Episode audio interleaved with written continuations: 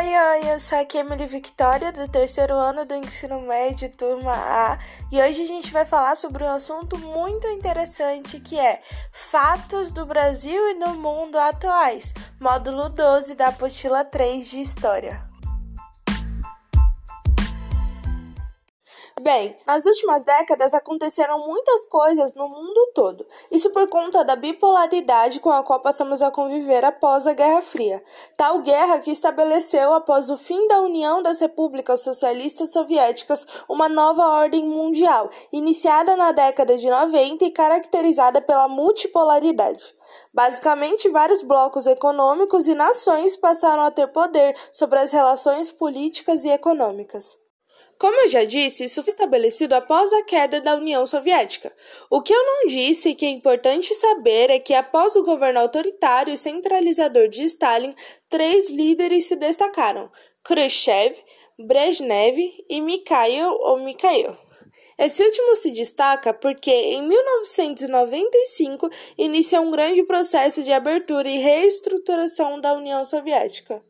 Mais para frente, ainda falando sobre economia, mas agora no resto do mundo, vale ressaltar que em 1974 a Assembleia Geral da ONU adotou duas resoluções para tentar promover a democratização nas relações econômicas internacionais, sem conseguirem cumprir o que esperavam. Já na Ásia, entre 1997 e 98, alguns mercados entraram em colapso. Em 2001, nos Estados Unidos, um grande capital passou a ser disponibilizado para a compra de imóveis. Com a alta de preços de ações, junto dos juros reduzidos na compra de imóveis, muitas famílias pobres hipotecaram suas propriedades e aplicaram o dinheiro na bolsa de valores. Isso aumentou os índices inflacionários e, para resolver, o governo estadunidense aumentou a taxa de juros a partir de 2005. Outro ponto importante dos últimos anos é o terrorismo, que teve um aumento significativo e não se sabe o porquê, mas que deve nos levar a estar atentos ao que ocorre à nossa volta.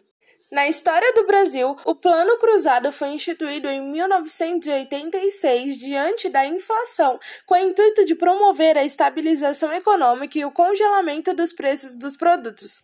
Entretanto, meses depois, a inflação voltou tão forte quanto antes.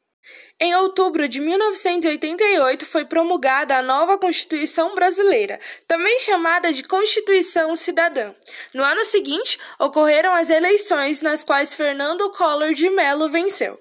Em 1990, o então presidente anunciou o Plano Brasil Novo, bloqueando depósitos financeiros e confiscando as poupanças por 18 meses. Tal plano fracassou.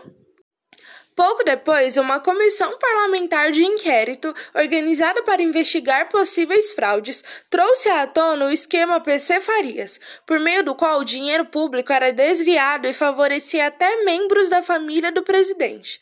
Diante disso, Collor sofreu um impeachment e Itamar Franco assumiu. Durante o governo de Itamar, a inflação foi reduzida de forma satisfatória com o Plano Real.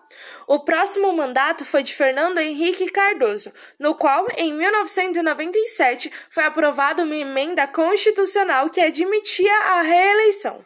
Entre 98 e 99, o governo permitiu a flutuação do dólar, desvalorizando a moeda.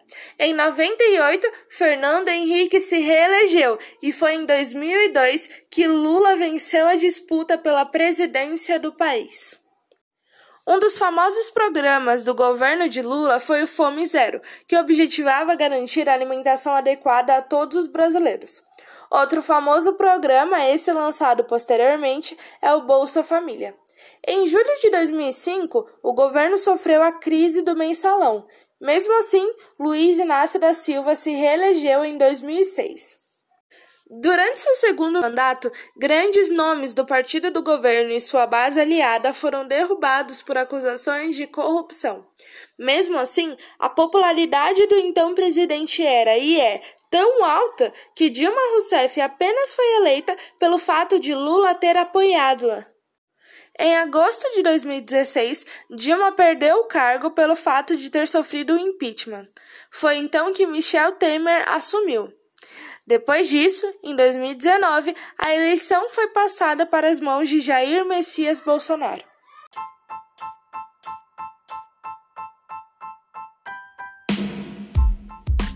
E é isso aí. Eu espero que você tenha gostado, que tenha aprendido um pouquinho e que esse podcast seja útil para você e para seus amigos. Um beijão, fica com Deus e até a próxima.